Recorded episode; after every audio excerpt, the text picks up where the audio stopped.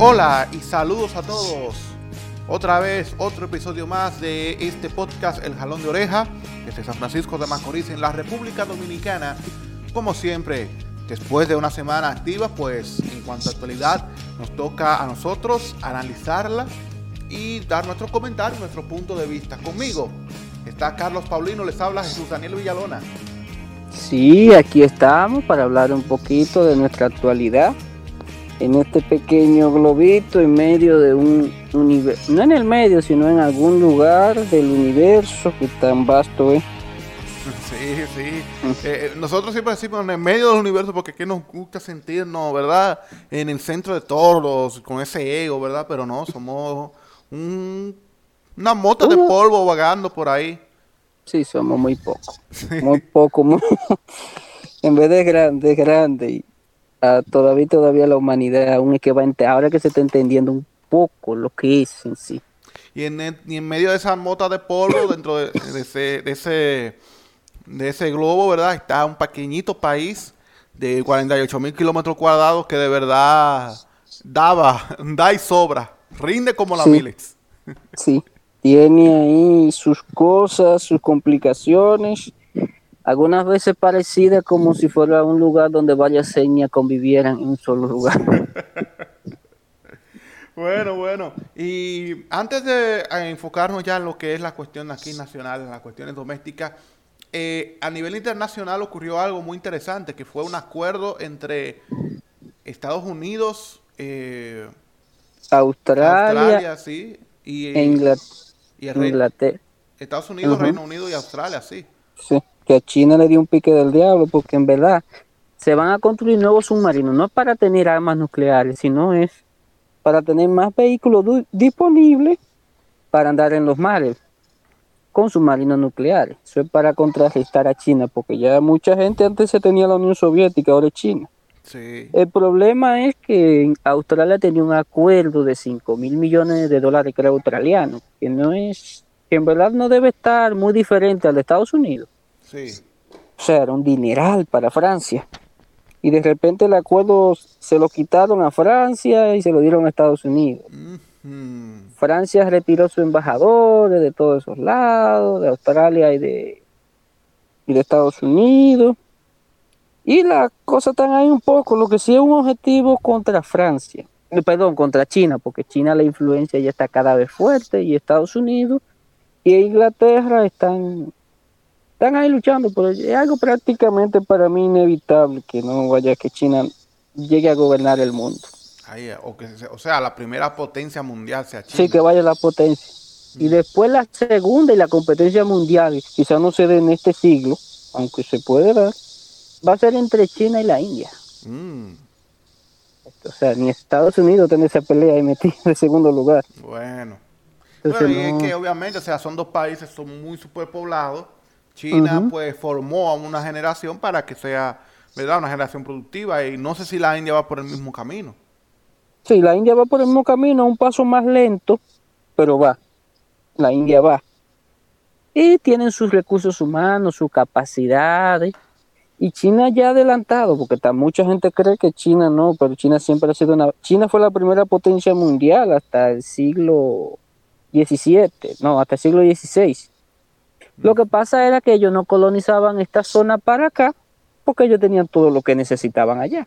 Desde, son, desde zona con grandes nevadas, desierto, área tropical, o sea, todo en uno. Y ellos no, no tenían esa necesidad de, sino ellos a través del comercio solucionaban todo eso y por eso era que las vajillas chinas en Europa eran bastante demandadas hasta que los europeos se metieron y les llevaron el opio para arreglar las cosas. Sí. y el, cierre, el cierre de Constantinopla, ¿verdad? Eh, eh, cuando los turcos otomanos tomaron, eh, conquistaron el imperio otomano, entonces pues de ahí para allá la colonización y conquista de América por parte de los imperios europeos pues les dio esa primacía a a los eh, países europeos, sí. Y después ya Estados Unidos, eh, luego de las guerras, eh, de las guerras mundiales. Sí, Estados Unidos le benefició mucho Y muchos países como China se quedaron rezagados ahí. Desde 1850 hasta 1950, mira qué curioso. 1850, 1950 más o menos ahí tuvieron rezagado hasta que con el comunismo cogieron un, un, un comunismo muy propio. Cuando digo muy propio, muy propio. Entonces el país alcanzó lo que tenía. La India fue una colonia de Inglaterra hasta los años 40, hasta el 47 y la dividieron porque la India era un país, wow, era grande. Tenía, por ejemplo, a Myanmar, que era Birmania, Sri Lanka, Pakistán. Grande. Y Inglaterra. y tuvieron que dividir la, la, cuestión religiosa, ¿eh? O sea. Sí. Se tuvo que dividir. Aunque la India sigue aspirando a tener todo eso. Sí. Por eso viven peleando con Pakistán y Pakistán aspira a lo mismo. Ay, ay, ay. Bueno, ya veremos cómo en el futuro se dan esas situaciones allá en Asia, ¿no? Y, esto, y esta situación de, de, de, de, este tratado, ¿no? Entre estos tres países que de verdad ha tomado por sorpresa y ha provocado una catarata de reacciones eh, a nivel mundial. Porque es una especie de guerra fría. Y ya China económicamente va muy pronto a superar a Estados Unidos. Antes se pensaba que era después de la década del 30, pero según los datos que se tienen, va a superarlo ya para este año. No, para, perdón, para esta década. Y se cree que en el año 50 ya va a superar a nivel de mar a Estados Unidos. O sea, algo se ve rápido. Correcto. Y Estados Unidos está tratando de hacer lo imposible y no posible, pero necesita muchas cosas, necesita acercarse a sus socios de América, que lo ha mantenido bastante olvidado y entre, aunque digan lo que digan, que la gente viaja a Estados Unidos, cosas, pero la gente no es que se siente muy cómoda aquí con Estados Unidos. O sea, mucha gente migra por la situación económica, no por la situación que tiene como tal. Y China ha sabido ganar eso y por eso las élites muy conservadoras como la de Brasil económicamente, ya no apoyan tanto a Estados Unidos sus negocios, se fueron hacia Estados se fueron a China. Porque China le es un mercado más grande, le compra su producto y todo. Estados Unidos cada vez su participación en países donde ellos tienen cierta hegemonía es Centroamérica por lo general, a nivel económico, que ellos son los más fuertes en esta zona. Pero ya después hay todos los demás países, su principal socio comercial es China, prácticamente. Sí aparece en algunos lugares, pero de regiones como tal, Estados Unidos tiene Caribe y Centroamérica como tal. Pero después de ahí, todas las regiones Suráfrica, sur de África, centro, norte, Oriente Próximo, que mucha gente cree que Asia Occidental, Oriente Medio, tiene de su principal destinatario de petróleo es Estados Unidos, pero no Estados Unidos, es China. ellos le venden mayor cantidad de petróleo a China, lo cual va a hacer que ellos tengan que enviar tropas tarde o temprano. Y así pasa con Asia Central, en el Pacífico, Australia, que es el estado que según China le ha hecho, ha sido su piedrita de zapato hasta ahora. Prácticamente el 30 o 40% de su presupuesto depende de China. O sea, ya los chinos han ido agarrando. Y aquí mismo en este país la participación china es cada vez mayor, y uno lo ve. Bueno, así es. Solo que por ahora pues eh, está un poquito más, pero está más eh, tranquila, porque, sobre todo aquí en República Dominicana, porque tiene que hacer un balance eh, el gobierno con sus relaciones con su socio preferente, que son los Estados Unidos. Vamos a dejar este tema por aquí, ya lo seguiremos abordando en otros episodios, así que ya vamos a iniciar con lo que es el contenido fuerte de este programa, que de verdad pues está muy interesante para mí. No sé tú. Está ahí. Acompáñenos en este episodio ya el número 3 de esta segunda temporada del Jalón de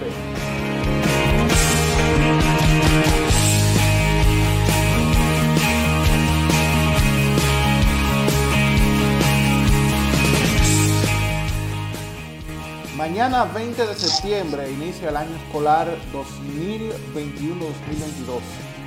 Un año que será presencial después de un año ya eh, en modalidad virtual. Pero una de las medidas que más ha llamado la atención en esta semana ha sido la decisión de implantar la lectura de la Biblia, o el estudio de la Biblia, me parece, en las escuelas públicas. Esto, pues, obviamente lleva un gran debate sobre si es necesario o no, si es obligatorio o no, la lectura de la Biblia en los centros educativos del país. Bueno, el gobierno se ha puesto a eso, porque por ejemplo, a mí que ha sido un, en verdad ha sido una, yo he pasado muchas cosas, mucho tipo de maestros que me dieron religión. Tuve una católica, tuve una evangélica, tuve uno de derecha protestante, no, uno de derecha ateo. Mm. Y tuve una comunista. Oye. O sea, y lo que yo me pude fijar fue que la materia de religión, los maestros la dan de acuerdo a la creencia que él tiene en el momento. No importa la institución, que sea católica o cosa. Por lo general lo da el maestro según lo que entiende, porque a ningún maestro en las universidades lo preparan para religión. Sí, eso es verdad. Eso, no existe. Antes se enseñaba un poquito el catolicismo, o mucho, aunque yo nunca entiendo qué tipo de catolicismo lo que enseñaron ahí. Se le enseñó el catolicismo, pero ya ahora como hay una gran cantidad de hermanos protestantes, entonces están metiendo sus ideas, que vendría siendo lo mismo, pero no... Bueno. Esto aquí, ese tipo de materia y cosas así, aún no está bien, no está bien, ¿cómo te digo?, especificada. Por cierto, el libro de religión que tenían, hasta ahora uno de los mejores libros que yo he encontrado en su organización. Ajá. Como tal, ha sido ese. Porque los otros te hacían un mangú, en serio, eso era un mangú. te ligaban todo, ahí en matemática tenía más o menos un odio, en lengua española, pero los temas, tú decís, ¿cómo este tema está al final? O sea, de religión parece que los grupos se organizaron y los temas hasta te motivaba porque tener un orden. El libro, se, no sé si lo han cambiado, pero hasta ahora el único libro que yo, de lo de primaria, los libros de texto, que yo le veía mejor orden y organizado de acuerdo a las competencias como tal, yo lo encontraba ese. Los otros, en lengua española te encontraba unos cuentos y unas cosas, bien, pero después de desarrollo algunas veces tú te perdías.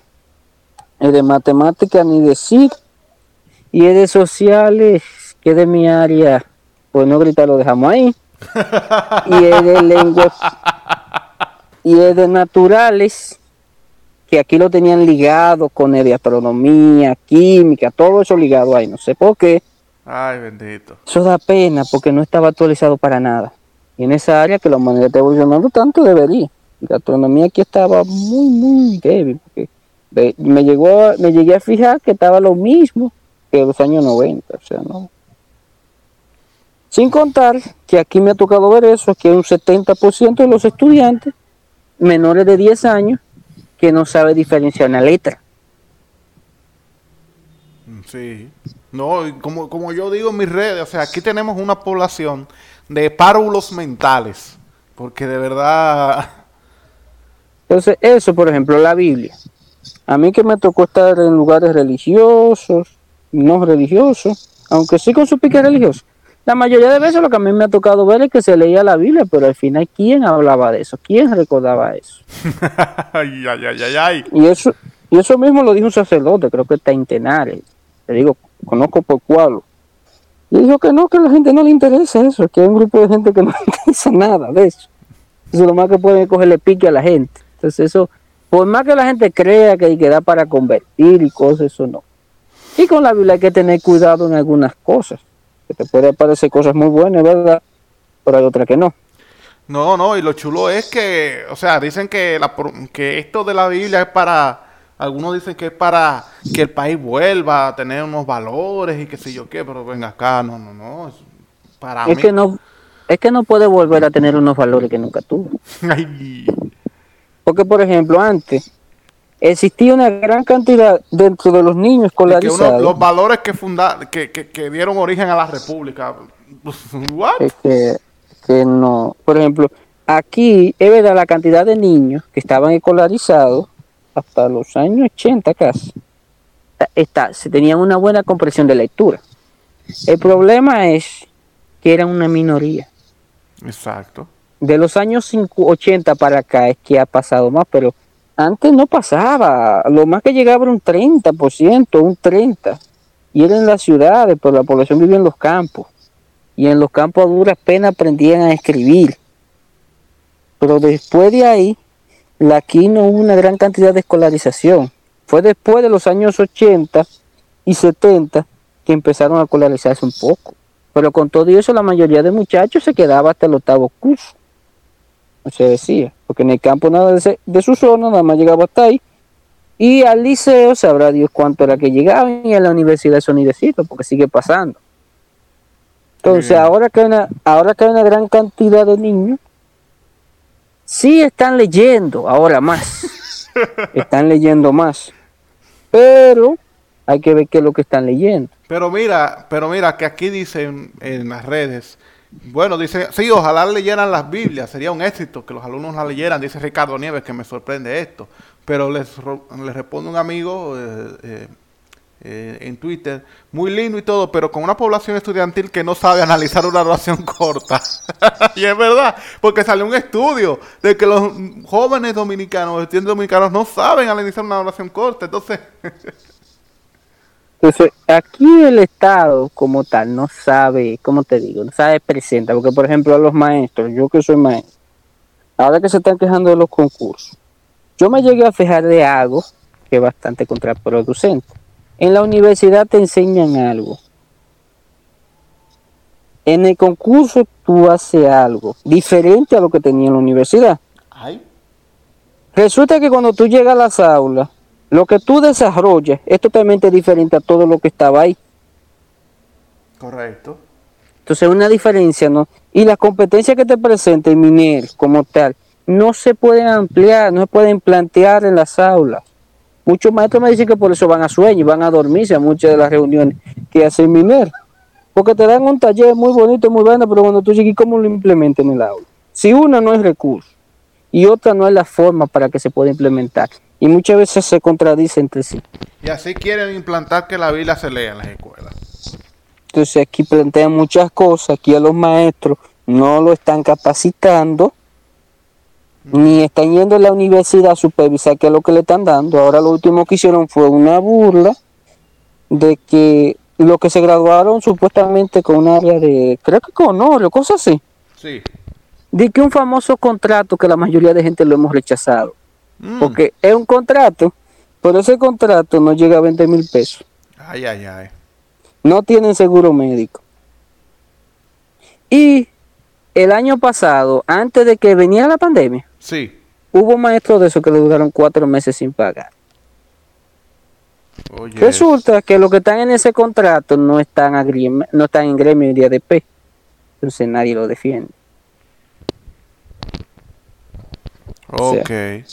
Por eso es que tuve que una persona que tiene cierta capacidad académica y estudió educación, no es verdad que va a entrar educación así, porque por lo general a uno le ofrecen un trabajo por ahí alguna área que es mucho más cómodo y, y monetariamente superior a lo que te ofrece el mismo minero en un contrato.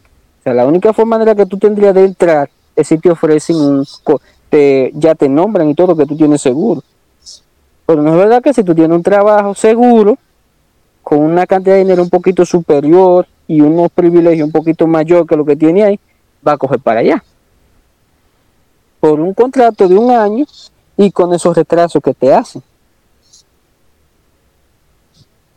Bueno, entonces, eh, esta, esta, esta, esta medida, ¿no? De la de la lectura de la Biblia vino dentro de lo que es un programa nacional de, la de promoción del libro y la lectura.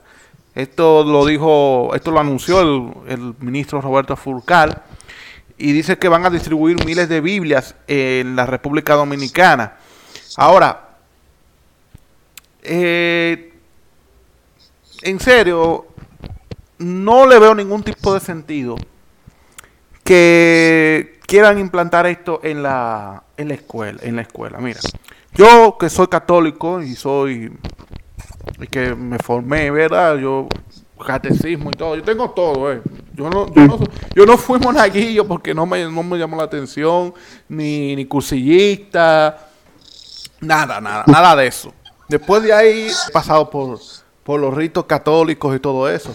Entonces, yo veo esto y de verdad, o sea, ¿cómo, cómo van eh, a implementar esto cuando, ok, que el catolicismo es la religión mayoritaria, pero no es una religión, no es la religión absoluta del país, de la población dominicana, porque están los... Eh, los protestantes, que, tienen un, tipo, un tipo de Biblia diferente, los testigos de Jehová principalmente, los mormones.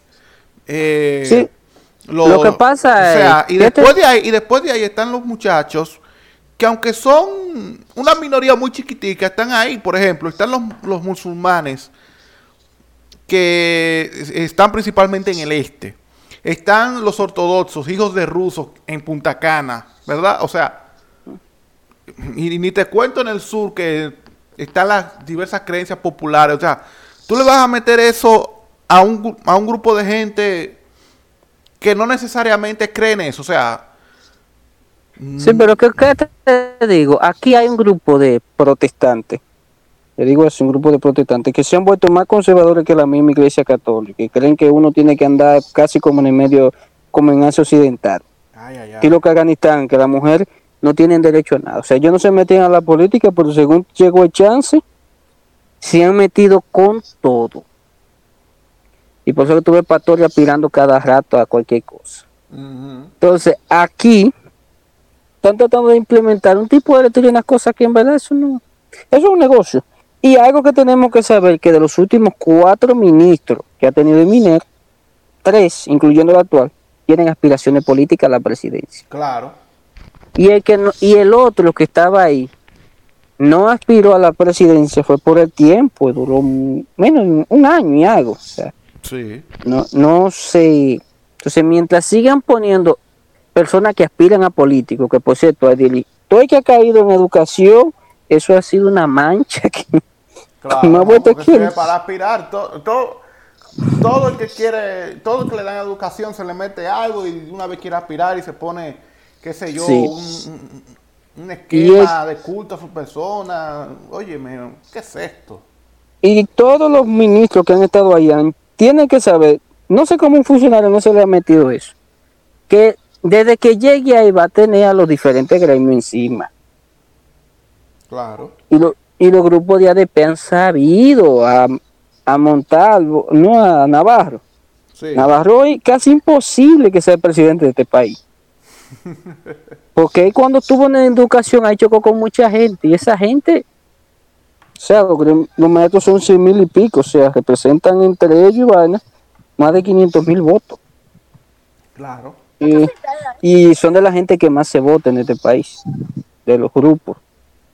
Entonces, meterse con esa gente ahí ha sido una mancha. Lo que es eso y caer en el gremio médico, a la gente de salud ha sido una, un golpe fuerte ha sido muy, muy fuerte. Aquí hay tres ministerios que todo el que ha caído salió manchado, que ha sido el de medio ambiente, el de educación y el de salud.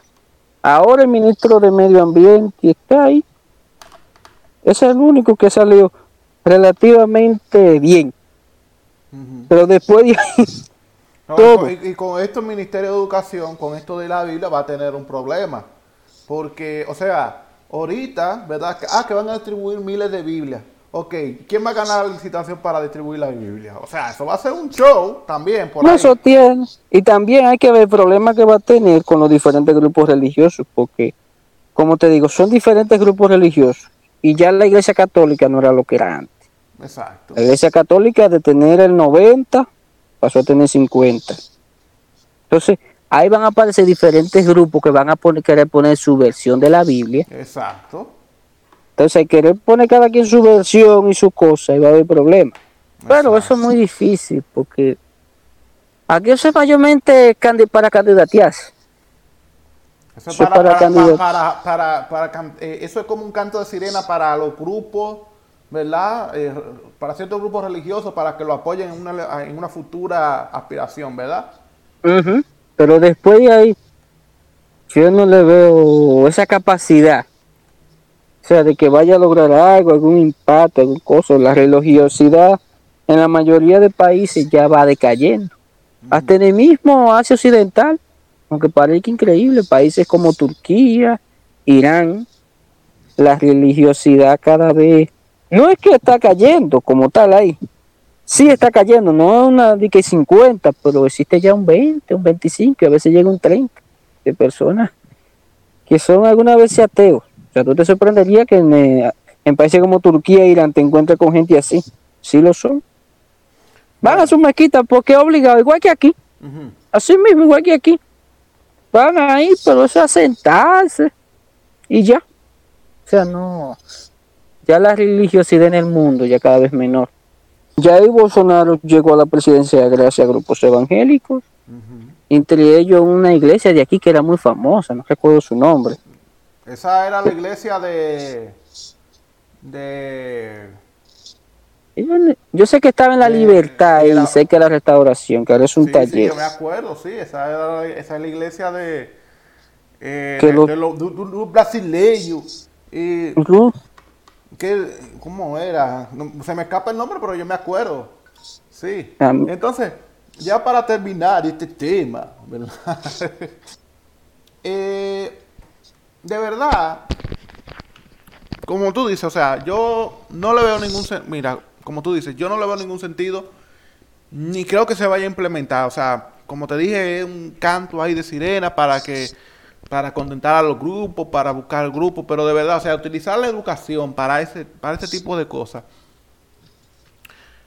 como que no, y va, y le va a ir mal. Y le va, a, y le va a ir mal al, al, al, al, ministro si sigue con esa actitud. ¿eh? y no solo eso, porque tiene muchas cosas también. No, tiene muchos problemas. Porque aquí el problema es que mientras la educación sigue siendo vista como un político, no se va a lograr nada. Y educación no. Aquí prácticamente cada funcionario va y se lleva a su gente y pone otro. Lo único que no cambian son los maestros porque son nombrados, pero después de ahí los consejos y todo eso son líos cada año. Cada vez que viene una administración nueva, porque quieren poner su gente y qué cosa, y no hay un plan a futuro. Y como no hay un plan a futuro, se dan los problemas. Y es por eso que educación es muy difícil. Y por ejemplo, el acorde que quieren tener las universidades con el MINER, los requisitos que pone MINER son prácticamente son muy diferentes y no son capaces de revisar ni nada de eso. Ve, por ejemplo, a mí me dieron la clase de historia dominicana y llega hasta 1959. Oye, eso. La historia dominicana de la universidad que a mí me dieron llega hasta 1959. O sea, hasta ahí llega. O sea, se quedó ni de Trujillo por acá entonces. Aquí hay muchas cosas que tienen que irse actualizando el mismo MINER y, las universidades mismas con ello. Porque entonces le implementan unas reglas que no le implementan en las aulas. Entonces arriba de las aulas quieren poner una supuesta religiosidad que nunca se ha podido implementar. A ver cómo termina este desenlace de esta, de esta historia que, han que quieren poner desde el Ministerio de Educación para contentar a unos religiosos y que si lo ponen, te lo digo, va a traer muchos problemas porque, óyeme... El... No, eso es lo que va a traer, que lo van, le dan la Biblia, va a ser como eso, un, Nuevo Testamento que te dan los mormones, creo que, o los adventistas aquí en la calle. No, los mormones, eh, no, no, esos son los gedeones que se llaman.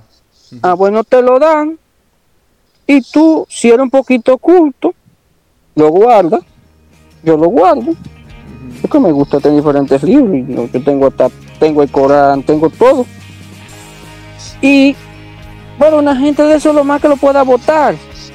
Y si dice el maestro que hay que traerlo cada tiempo, lo va a tener guardado en la mochila y ya. Bueno, sí. otro, otro libro más para cargar en la mochila. Sí. Bueno, esto es el jalón de oreja.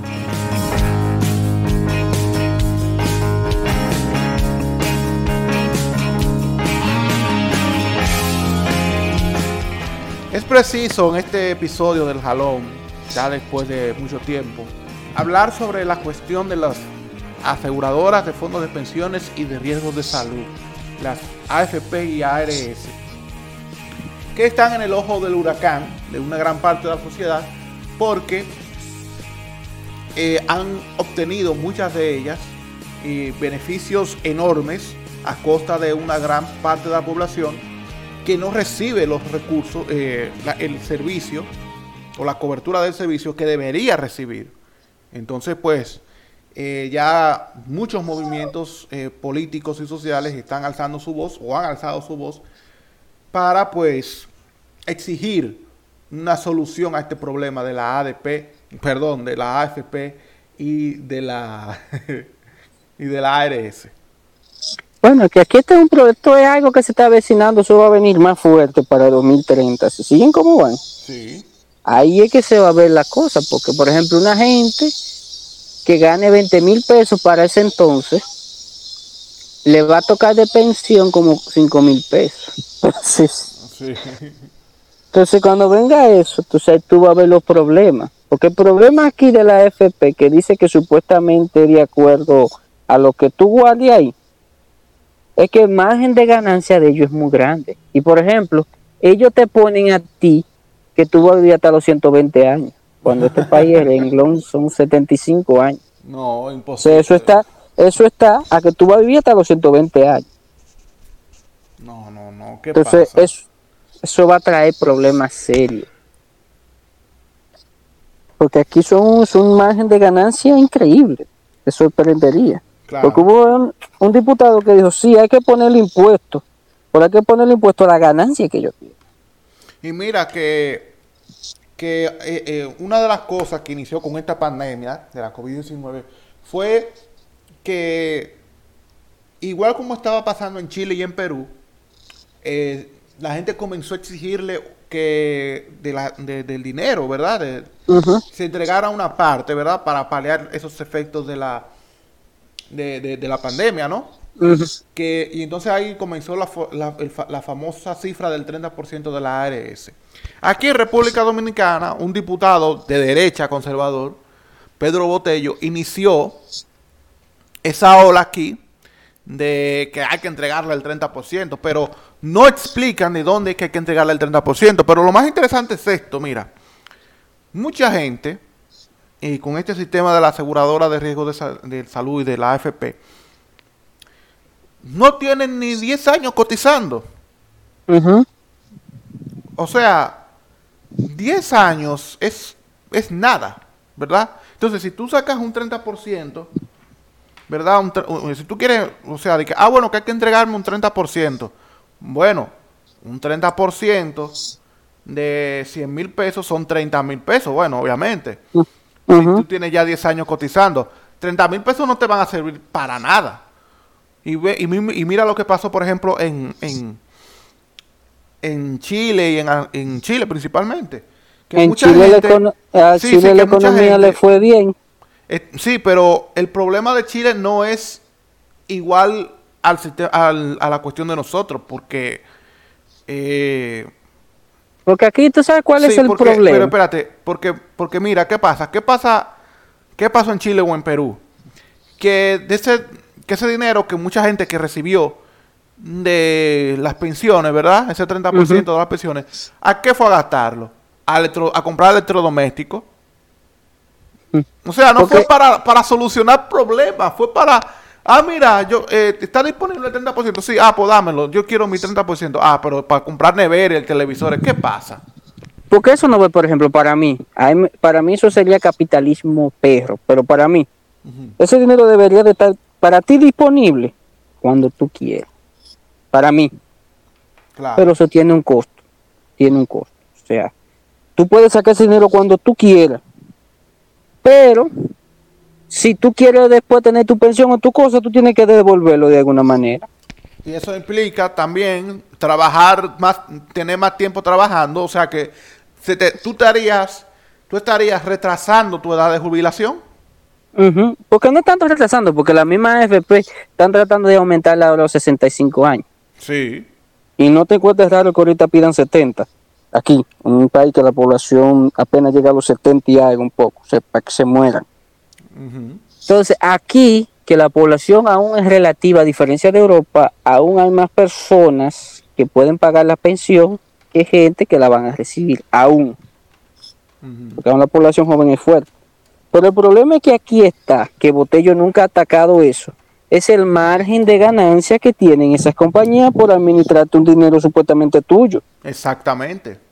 Porque ahí es lo que se, ahí es lo que se tiene que atacar. ¿Cómo es posible que ellos tengan derecho a ganar ese 50 y 60%? O sea, Exacto. eso es, y hay casos que yo creo que hasta un 80%. Oye. O sea, el problema no está en que le den o no. El problema está en el margen de ganancia cuando no debería de pasar de un 5, un 10. Y un 10 exagerando, porque no debería ser tanto. Exactamente. Entonces ellos se ganan un 50% rayando, eso está, se ganan ahí. Y por cierto, los dueños de eso son los bancos, pero tampoco no vamos a ser muy inocentes. La gran, la gran mayoría de las AFP y de las ARS son los bancos, eso, es, cierto. Claro, y otra que tenemos, cosa es, que tenemos eh, una, una ARS pública, que es Renasa, y, una, y, y fondos de pensiones públicos y que también son eh, de, de, cooperativa, o, ¿verdad? Como creo que la ADP tiene la suya. Eh, sí, los diferentes gremios tienen una. Pero el problema es que, por ejemplo, la AFP no tienen dinero ahora, porque ese es el problema. Ese dinero ellos solo se lo prestaron al Estado y su deuda. Esa otra, ellos prestaron todo eso, porque aquí el Estado ellos le porque ellos supuestamente están dispuestos a invertir ese dinero. Pero se lo invirtieron a uno de los estados más ricos del mundo a él. o sea, lo podían poner a cotizar, no sé, en cualquier otro lado, pero lo pusieron a cotizar en el de aquí. Ay, ay, ay. Entonces, después no dude, cuando el Estado caiga en impago, si sigue esta carrera de deuda o que venga algún gobernante loco. cuando se cierre el grifo de los préstamos, que porque algún algún acreedor diga, mira, no confío en, en la capacidad de pago de, Dominicana, vamos a cerrar un poco el grifo. Ahí se jodió todo. Sí, entonces, aquí este país, CSFP son, es un grupo de ladrones porque a ellos les conviene la forma como está ahora porque le da por interés, para su vaina. Pero mucha gente, por ejemplo, aún no se da cuenta. Y yo felicito a quien defienda la AFP y diga que el sistema que está ahora está bien. A mí hasta... Sí, porque a mí me dio risa una muchacha morena, bonita ella, que aparece hablando lo bien que son las AFP. yo, mira, ¿No será Carolina Santana? No, no es Carolina Santana. Ah. no sé si Carolina Santana ah, ah, No, yo, yo, yo, yo, estoy, yo, estoy, yo estoy a favor de, de, de, de, una reforma de la AFP, pero yo, yo me quedo ahí escuchando a Carolina Santana y a mí no me importa. No, fue la AFP una modelo, buscaron una modelo. Oye. Y, yo dije, mira qué curioso esa muchacha que está haciendo eso. Apuesto yo que no ha leído que cuando ella se vaya a pensionar, del sueldo que gana originalmente apenas va a estar ganando un 22%. Oye, eso. No, no, no. O sea, eso no. Porque no es que le estamos pidiendo un 100% ni nada de eso. Hasta ahora el único que garantiza eso es de maestro. Pero después de ahí, lo demás, no. Y no es que sea sostenible o no. El problema es que el Estado debería organizar y regular eso porque eso es peligroso, porque ¿cómo es posible que una gente lo van a pensionar con un 22% cuando los medicamentos de por sí solo le llevan el 40% de sueldo? Eso es un asalto, claro que sí. Y mira, un dato, la esperanza de vida en República Dominicana hasta 2018 está en, el en 74 años. Y, y cayó un año. Ah, oye. Durante el último gobierno de Danilo la población cayó un año. Y con esta pandemia posiblemente haya caído otro. Entonces, este Estado, aquí con esta situación, muchos estamos, yo mismo estoy muy paciente esperando el 2030 cuando empiecen los primeros pagos. Ay. Que aquí a muchos bancos le van a prender fuego. Ay. Y eso que pasó con la moneda aquí en San Francisco va a ser poco porque va a ser mucha gente que le va a pasar eso. Sí, ese es otro caso de la moneda que operaba como financiera sí, cuando no lo era y ahí se desapareció, entre comillas, el dinero que tenían esa gente ahí. Sí. Y quedaron base gente estafada, gente mm. muy honorable. Y aquí con eso de la FP hay mucha gente estafada. Mm. Aquí ellos, la FP, empezaron a comprar un par de gente para que salieran a protestar y que a favor de eso. Pero esa medida no, no tiene, o sea, no tiene Porque nadie en un juicio creería una cosa así. ¿Cómo es posible que una compañía se va a ganar un 30%? No, un 50%. Eso no tiene, es un capitalismo bien perro, como dicen. Se llevarse todo. Compañías que se llevan hasta hasta 10 mil millones de pesos. Entonces, la SAFP y ARS son ladrones. Y si tú tienes un accidente, no te van a pagar más de un millón de pesos, cuando ya cualquier cosa cuesta un millón de pesos. La única que se sale de ese renglón es el Senasa contributivo y todos sabemos por qué. el Estado y el Estado tiene que cumplir, cumplir la norma de un mínimo. Pero ese grupo de pensiones como tal no está seguro, eso no está firme. Y deberían de llegar a un acuerdo para ver cómo arregla eso, porque en verdad, si esto no se arregle de que 2030 aquí, este país va a caer en un problema feo. Claro. Y más que cada vez más gente que cotice. Entonces, cuando la gente empieza a ver lo que le va a tocar, trabajar en una institución de esa va a ser una sentencia de muerte porque lo van a matar. Y mira, eh, eh, una de las propuestas, hay, hay dos propuestas, ¿verdad? Y una de ellas es la eliminación total de la ARS, o sea, dicen eliminar la ARS y la AFP, pero yo digo, óyeme, yo entiendo que no, lo que yo entiendo es que hay que reformar el sistema, o sea, sentarse en una, o sea, el gobierno dominicano principalmente, o los, sectores de la sociedad, tienen que sentarse y decir qué vamos a hacer con las ARS y las AFP y ponerle esta situación en cintura, porque si no, en 2030, como tú dices, va a comenzar una situación para el país muy difícil no hay un problema. Porque, por ejemplo, esa FP y ARS, principalmente las ARS, la, F, la ARS, que son con la salud, a cada empleado que le niegue un servicio a una persona, tiene, un, tiene una cantidad de dinero extra. Eso, mucha gente no se, se sorprende. Pero por negar servicio a la gente, los empleados son remunerados. Eso es un crimen. Sí. Y mira, y mira, otra cosa, otra cosa, que yo veo a esta gente exigiendo de que de las AFP, el 30% de estos que protestan. Claro. Es que esos son la misma FP. Pero mira. Botello es de la misma FP, de sector de la FP. Ajá. Es de eso mismo, porque ellos, ellos no están pidiendo para nada la ganancia del, del ministerio, de la ganancia que ellos tienen. No los cuartos, sino los cuartos que tú cotizas, pero mucha gente, y tú lo sabes, y tú lo sabes, en este país el 60% es informal el trabajo. Entonces, y me están pidiendo el 30%. ¿Y quién te va a dar el 30%, el 30 de una FP a la que tú no cotizas, mijo? Porque tú tienes un trabajo informal. Sí, pero que aquí, por ejemplo, la, eh, la formalidad, la informalidad está cada vez menor, porque cada quien ya cada vez, no es raro que encontrarte un colmadero que tenga su empleado ya cotizando. Oye ya tú, ya tú lo encuentras.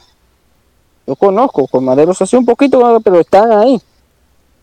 Y lo tienen en su riesgo de salud. Entonces, si se da el costo de las pensiones antes, se podía aguantar de que una gente ganara un 25 de pensión.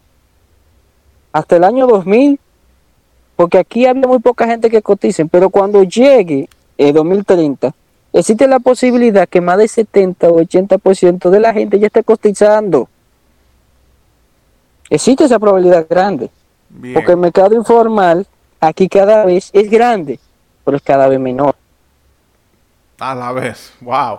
Entonces, cuando llegue ese, llegue ese momento, que este país tenga un 70, un 80% que no sea informal, la gente llegue en el 2030 y vea que la FP tenía un margen de ganancia tan grande y que se debieron eso, se lo gastaron bien gastado, hmm. aquí va a ser problema. Claro. Y habrá gente presa de todo eso, habrá familias que le dañarán su reputación después de y todo eso. aquí eso es lo más que sale. Aquí lo más que sale es que, ah, que la familia mía está dañada, que fue una reputación. ¿Para que usted se puso a cosas así? Van a pedir reputación. Exactamente. Y más en este país, que el pasado gobierno tuvo la idea tan grande de poner clanes familiares en diferentes lados, verlo mucho en Puerto Plata, intentaron, pero no se pudo. Y así en diferentes lados. Siempre y cuando le sean, eran de sus círculos, respondieran siempre al PLD. Sí, porque se, tenía esa seguridad de que no se iba a, no se iba a atacar familia con familia. Pero le gustaba eso. Entonces aquí hay muchas familias que son dueños de esos bancos y de esas cosas. Cuando venga eso, yo te voy a decir lo bueno que va a ser. Ay, ay, ay, ay, ay. Y la protesta, la protesta que están ahora, eso no es nada. Que le rompieron con los cristales botello. Yo te voy a decir a ti, si el Congreso no le van a prender fuego por eso. Ay, ay, ay, ay, ay, bueno. ¿Verdad? Si no se arregla esta situación de las AFP, de las ARS, pues va a venir un problema bien feo para este país. Esta situación que se dio en Chile, en verdad fue que la gente se cansó. Porque le pasó eso mismo, se cansó. ¿Cómo era posible que tú te pensionaras y ganar el sueldo mínimo era 500 dólares y de pensión te tocaban 220 dólares? Así es. Pero como te digo, la situación de, de, de, de Chile diferente a la situación de nosotros. Pero pero va por el mismo camino. O sea, son, son, dos, son dos caminos que al final, si no se resuelven, van a llegar, van a tener el mismo desenlace. O sea, y de verdad espero que este país, en, más pronto que tarde, se siente se siente cabeza y se analice esta situación de las AFP y se haga una reforma profunda de las AFP de la red para que tengamos una cobertura de salud real, ¿verdad? Y una... Eh, que esté adecuada a la realidad que nos toca vivir. Correcto. Y que después, cuando nos toque la pensión, tengamos una pensión digna y correcta. Porque no es verdad que con una pensión miserable vamos a vivir lo que resta de nuestros días. Esto es el jalón de oreja.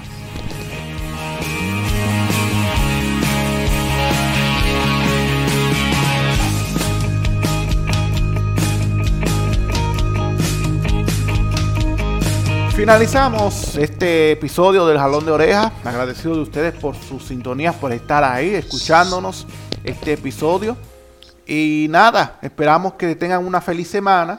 Una semana, ¿verdad? Que promete muchas cosas interesantes porque todavía sigue la operación Falcon y los casos judiciales que enfrenta eh, la Procuraduría, ¿verdad? Y algunas cosas también en el plano político y social que van a ocurrir en esta semana. Así que Vamos a estar pendientes de lo que ocurra y nosotros aquí pues vamos a comentar y analizar lo más interesante en este podcast.